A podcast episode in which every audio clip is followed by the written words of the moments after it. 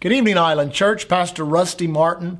Tuesday night, April the 7th, coming to you with our nightly uh, teaching or exhortation. I know that we've done some teaching on the subject of fear, but I'm going to take tonight and then tomorrow night in our live stream and then our Thursday night and put you together a little three part series, what I would call a mini series on the subject of fear, so that you will not uh, be subject to its torment, to its uh, anticipation of dread and danger, so that you can overcome fear and walk in the faith that God has put in your heart. Um, it's been a long time, I guess, since 9 11 that we've seen such a spirit of fear come upon the world, come upon especially our nation, uh, every night with the newscast. Uh, and what's really sad is many of our newscasters and many people in the media know what a strong force fear is. So much of their reporting on what's going on is fear based. That's why they have the numbers, they report deaths how many people die every day, how many people get infected every day. And then on top of that, they come with the uh, economic side of this and, you know, predict great depression, great recession. And, uh, you know, it doesn't have to be that way in our lives. It doesn't have to be that way in our hearts. Listen, we do not have to live nor walk in fear, no matter what goes on on this planet. Listen, we are God's people. We are called to live by faith. Uh, we're called to walk in joy. And uh, this fear that's coming upon our nation and coming into our areas, it's in our churches, it's in many people's lives. And listen, I'm not here to criticize you. You say, well, Pastor, we have great reason for concern. Don't let your concern uh, be veiled in something that you're actually fearful about. Many of the trends that are going on right now, people, uh, you know, reporting their neighbors because they have, you know, 11 and not just 10 people at the house, uh, people reporting uh, people for all kinds of different things. This is all fear based. And if you go down to the very bedrock of why people are afraid, there's two reasons. Number one, people are afraid they're going to get this, they're going to get this disease and die of it. And number two, people are afraid that they're going to become uh, financially shipwrecked. Well, those two reasons, that, that is a pretty good reason to be afraid or to fear. But if God has made provision for us to live and to have life, and if He's made provision for us to have financial blessing and prosperity during such a time, then I guarantee you it behooves us to have more faith in God than it does in fear of what's coming upon this earth. Now, I begin to look back in Scripture.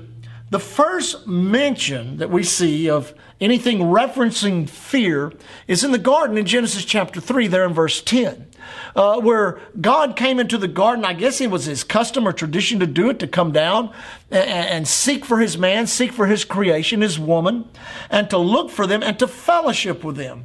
Well, this particular day, you, you know the story. They were hiding. They had sinned. Uh, they had disobeyed the commandment of God. They had broken the covenant that God had given them. And because of that, Adam, this was Adam's, uh, this was his response to God when God found him. He says, because I heard thy voice in the garden and was afraid. Now, now listen, this, this afraid, this fear was not something that God had created man to walk in or to have. It is literally a character trait of our adversary, the devil. You know, you can really say, if you study the Word of God, if you're the student of the Word of God, you can literally say, God is a faith God and Satan is a fear devil. That's exactly what it is. So you don't want to follow a fear devil and get what fear produces. You want to follow a faith God and get what faith produces. Now, a couple of scriptures. I don't want to override, uh, overwhelm you with scriptures, but in Psalms, I've marked a couple. Psalms 29. Psalms 29, verse 4. Let me get over here to it. Uh, I thought that was a really good scripture as I begin to study some of this. Excuse me, not Psalms, Proverbs. Let me get it again. Proverbs 29, verse 25. Here it is. The fear of man bringeth a snare, but whosoever putteth his trust in the Lord shall be safe. You know, the best way to be safe in this entire situation is to trust in the Lord. The Bible says in Proverbs chapter 4, trust in the Lord with all your heart, lean not into your own understanding, in all your ways acknowledge Him, and He'll direct your path. Listen, there is a path, there is a way which we as believers, which we as Christians can navigate through this particular situation by faith and not allowing fear to manifest and cause that what the enemy wants to do in our life. In Job, Job said this in Job 325. He said, For the thing which I greatly feared is come upon me, and that which I was afraid of is come to me. Fear is like a magnet. Just like faith will draw the blessings and the provision of God, fear will draw that which the enemy desires to do. Fear will draw the product of fear. If you're if you're afraid, if you're fearful uh, uh, of being destroyed financially, you will have financial destruction. It will draw financial destruction into your life. You will think destruction, you will act destruction, you will think fear, you'll act fear, and it will happen to you. It's just one of the laws that govern uh, human existence upon this earth. But the same thing is true of faith. If you'll walk in faith toward the promises of God, that faith is not magnetism which brings something to you. Faith helps you appropriate which God is something that God has already supplied for you. See, faith literally is the component. I like to call it the conduit.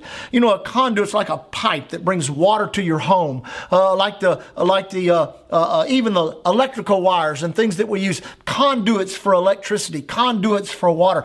Faith is the conduit for the blessing of God. It will bring it right into the middle of your life. Now, I, I looked in the uh, dictionary and I've got a couple of definitions. We don't want to try to, you know, make it too complicated, but this is really what it means. Fear is an unpleasant, strong emotion caused by an anticipation or an awareness of dangers. Also tied to that in its different forms, it can be said it's a profound reverence and awe toward God, but it's also, if the, it literally uh, defines it as being a reverential fear of God in which you respect and you thank God for what He does, and you thank God for who He is, we should all walk in the fear of the Lord. Therefore, things we do not do, things we do not get into. Then there is the fear of God that people have because they're not right with God. It says it like this profound awe toward God, a reason for alarm or danger because you don't know God, because you're not obeying God, because you're in fear, because all of these things that are going on are affecting you more than the Word of God. Listen, we must allow the Word of God to be the overwhelming force and power of our life. Listen, that which overwhelms you and that which you pay the greatest attention to will produce the most in your life. You don't want the emotion of fear dominating you. It brings torment. You don't want the emotion of fear uh, uh, uh causing your path to go in different directions because fear will try to guide you and it'll always guide you into destruction. Righteousness and faith will guide you into the provision of God, but fear will guide you into the destruction of your adversary. And I'm telling you, the times have never been more ripe for people to get off, to get into fear, to begin to be terrorized by thoughts. Listen, not you. You're a person of faith. You know your Lord. You know the exploits you can do because of the faith that's in your heart. Resist fear, starve that fear, feed your faith, and you'll be an overcomer. One more scripture, real quick Hebrews chapter 13, verses 5 and 6. Let your conversation or your lifestyle be without covetousness, and be content with such things as you have. For he saith, or Jesus saith, I will never leave thee nor forsake thee. That's a good reason for faith. It says, so that we may boldly say, The Lord is my helper, and I will not fear what man shall do unto me. Listen, that right there is one of the greatest scriptures in the Word of God. The Lord is our helper. Therefore, we shall not fear the coronavirus. We shall not fear the economic devastation. We shall not fear any of it because God has already made a provision or built us, quote, an ark to carry us above the storm that's raging in humanity right now.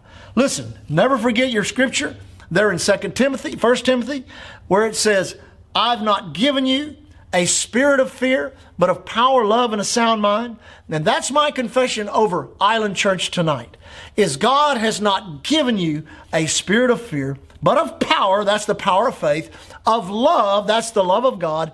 And because of that, this incident, this situation is not going to cause you to go crazy, not going to cause you to go into depression because you have a sound mind in Jesus' name.